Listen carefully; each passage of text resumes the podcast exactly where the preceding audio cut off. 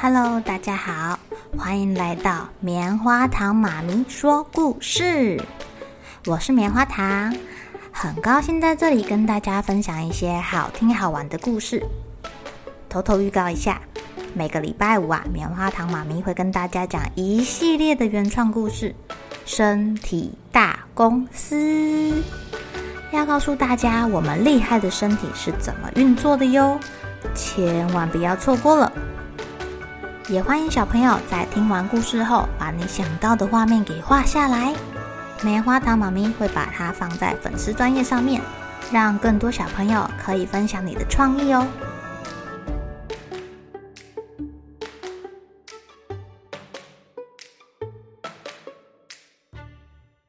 Hello，亲爱的小朋友，今天过得怎么样呢？你们喜欢念书吗？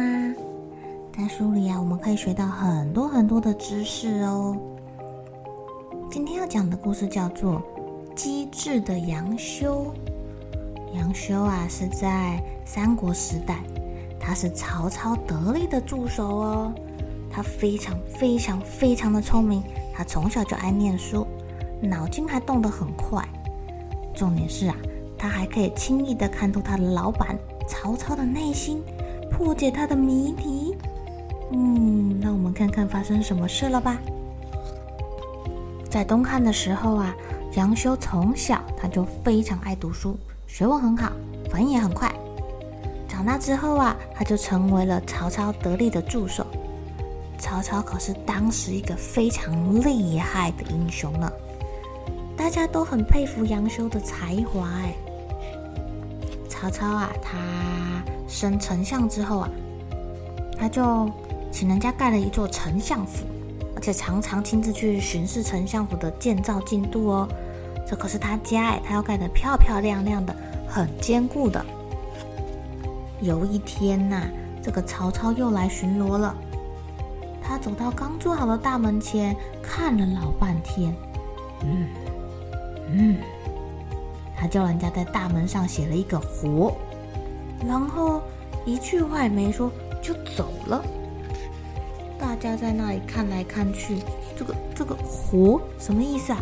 这个门是活的吗？还是我们要好好活着？还是叫我们找一个活活活生生的大门？啊，老板到底想要我们干什么啊？工人们想破头，就是猜不透曹操的意思，他们还把工作都暂停下来了耶。这时候，杨修刚好来到丞相府，看到工人居然把手边的工作都停下来，愁眉不展的，于是就问问他们发生什么事啦。杨修听完之后啊，啊，走到了大门前看了看，就叫人家把门给拆了。工人们很讶异耶，但工人心想，这个杨修应该有他的道理。杨修知道大家一定很好奇，很想要知道为什么要把这个大门给拆了。他笑着跟大家说：“你们来看看，这个门啊，上面加一个‘活’，不就是阔吗？开阔的阔吗？阔也有宽的意思啊。丞相一定是觉得这个门太宽了，希望你们把它改成窄一点的门。真的耶，曹操就是觉得这个大门做的太宽了。”所以就留下一个谜底给大家猜，没想到聪明的杨修很快就猜到老板的想法了。又有一次啊，有人送给曹操一杯奶酪，曹操吃了一口之后啊，就盖上了盖子，而且还在这个盖子上面写了一个合，合起来的合，然后拿给大家看。大家看了老半天也不懂什么意思。是叫我们把盖子合起来吗？不要打开吗？还是叫我们要干嘛？这个合什么意思啊？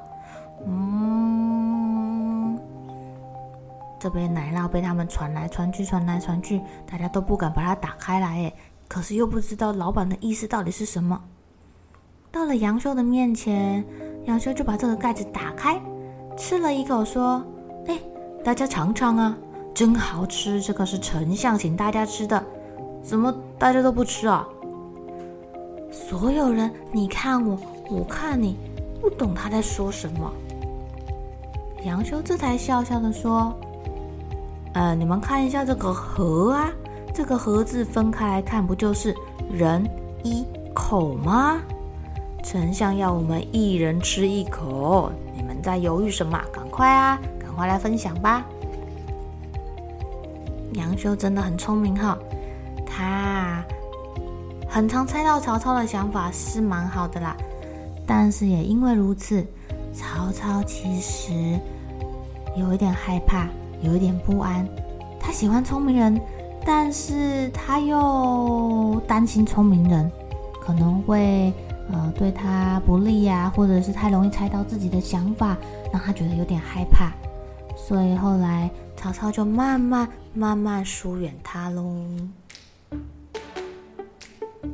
亲爱的小朋友，感觉杨修好可惜哦，因为聪明可以看破他老板内心在想些什么，反而啊让老板畏惧他的聪明才智，慢慢的不理他了。嗯，不过曹操也很可惜呀，就这样失去了一个很棒的人才。中国字很有趣吧？我们的字啊是由各种部首、各种形状、意思组成的耶。有空的话，可以把自己的名字拿来玩玩看，看可不可以猜成什么样的字，可以出什么样的谜语来考考别人哦。好了，小朋友该睡觉了，一起来期待明天会发生的好事情吧。喜欢听故事的小朋友，别忘记订阅棉花糖妈咪说故事的频道。如果有什么想要跟棉花糖说的悄悄话，也欢迎留言或是写信给我哦。